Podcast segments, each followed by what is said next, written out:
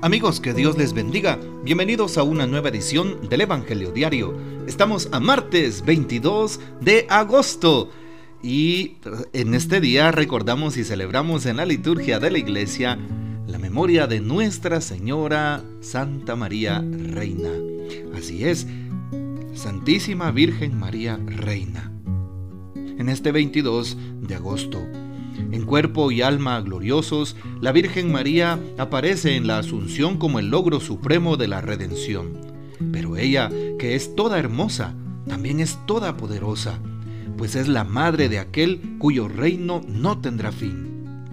Por este motivo, desde hace muchos siglos el pueblo cristiano la aclama por reina suya, soberana y mediadora de la gracia memoria obligatoria de María Reina fue instituida por el Papa Pío XII en el año de 1955. Se le recuerda en el misterio número 5 de los gloriosos. María es coronada como reina y señora de todo lo creado. Y es lo que hoy celebramos precisamente. Ella sigue siendo nuestra madre, madre de Dios, madre de la iglesia, madre de nuestros corazones, de los creyentes, de los consagrados, y madre, por supuesto, que reina en todo el orbe, reina en todo el cosmos, reina en nuestros corazones. Y también, ¿por qué no? Es importante recordar que ella está presente en nuestras vidas y saber que, al igual que lo hizo en aquel tiempo, aquel gran eh, santo San Bernardo de Claraval, también nosotros la saludemos con esas palabras que el mismo San Bernardo compuso para la salve. Oh clemente, oh piadosa, oh dulce Virgen María. Que ella nos guarde y nos bendiga siempre. Amén. Pidamos esa poderosa intercesión y presencia en nuestras vidas de Nuestra Señora la Virgen María, Reina. Para hoy tomamos el texto bíblico del Evangelio según San Mateo capítulo 19, versículos del 23 al 30. En aquel tiempo Jesús dijo a sus discípulos, Yo les aseguro que un rico difícilmente entrará en el reino de los cielos. Se lo repito, es más fácil que un camello pase por el ojo de una aguja que un rico entre en el reino de los cielos.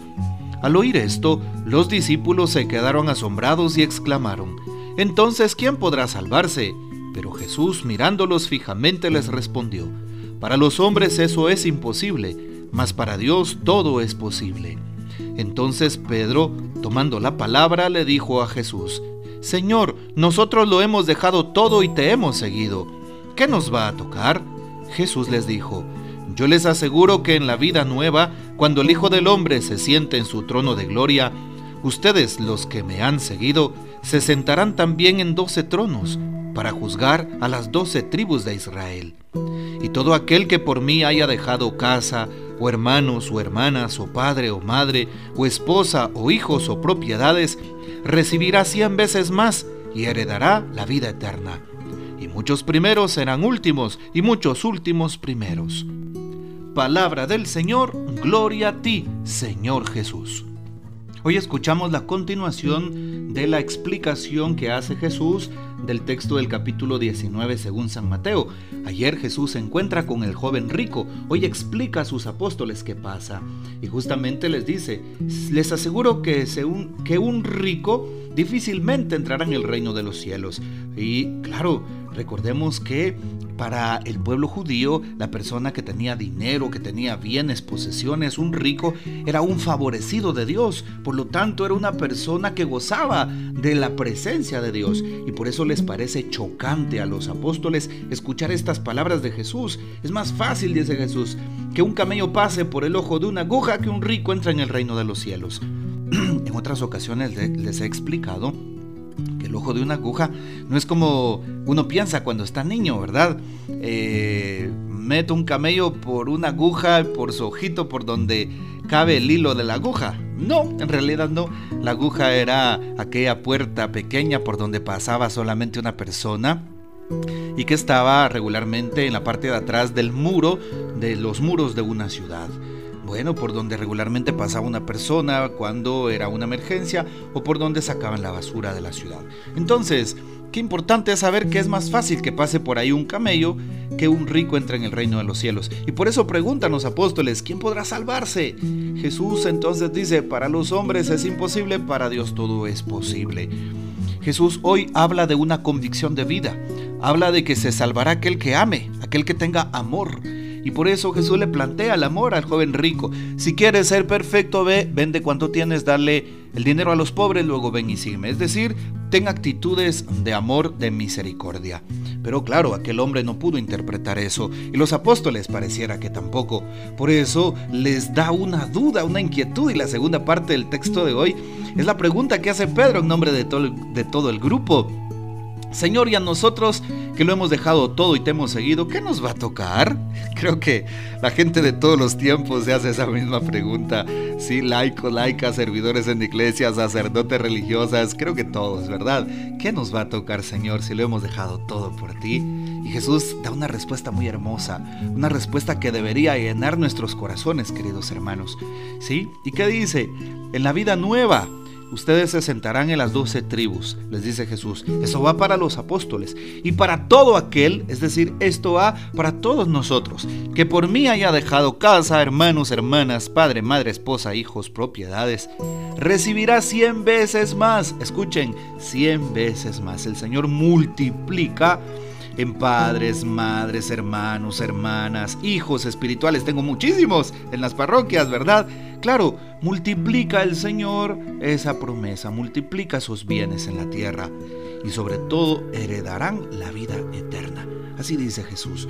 Por eso no nos angustiemos cuando seguimos al Señor, no nos preocupemos cuando cuando una persona se consagre a Él y pues como los apóstoles no tengamos miedo de estar en las manos del Señor. Estamos en las buenas manos, estamos en las mejores manos porque el Señor cumple sus promesas.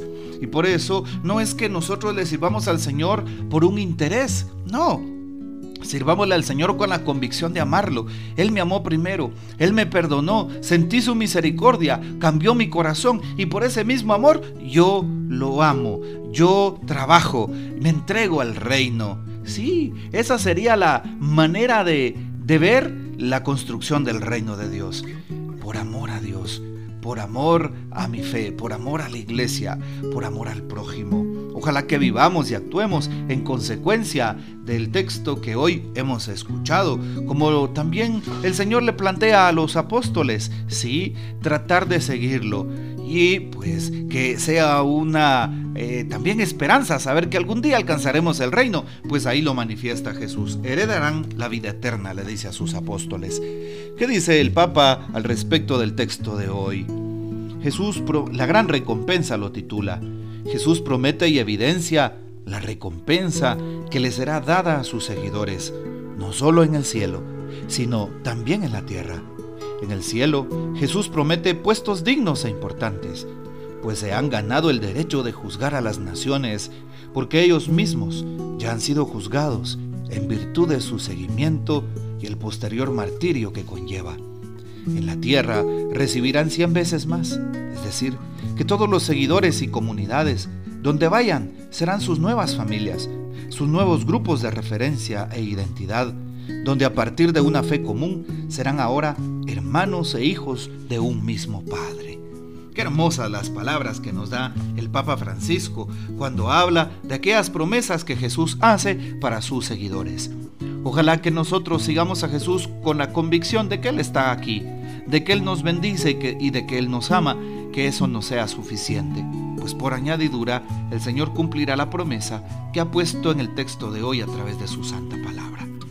Que el Señor nos bendiga, María Santísima nos guarde y que gocemos de la fiel custodia de San José. Y la bendición de Dios Todopoderoso, Padre, Hijo y Espíritu Santo, descienda sobre ustedes y permanezca para siempre. Amén. Comparte este audio y recuerda el concierto Transformando Corazones por las Vocaciones de este próximo sábado, 26 de agosto, en el Auditorio San Juan Pablo II. Así que no te lo pierdas. 4292 1919, el número al cual te puedes comunicar para pedir más información. Comparte este audio y hasta mañana.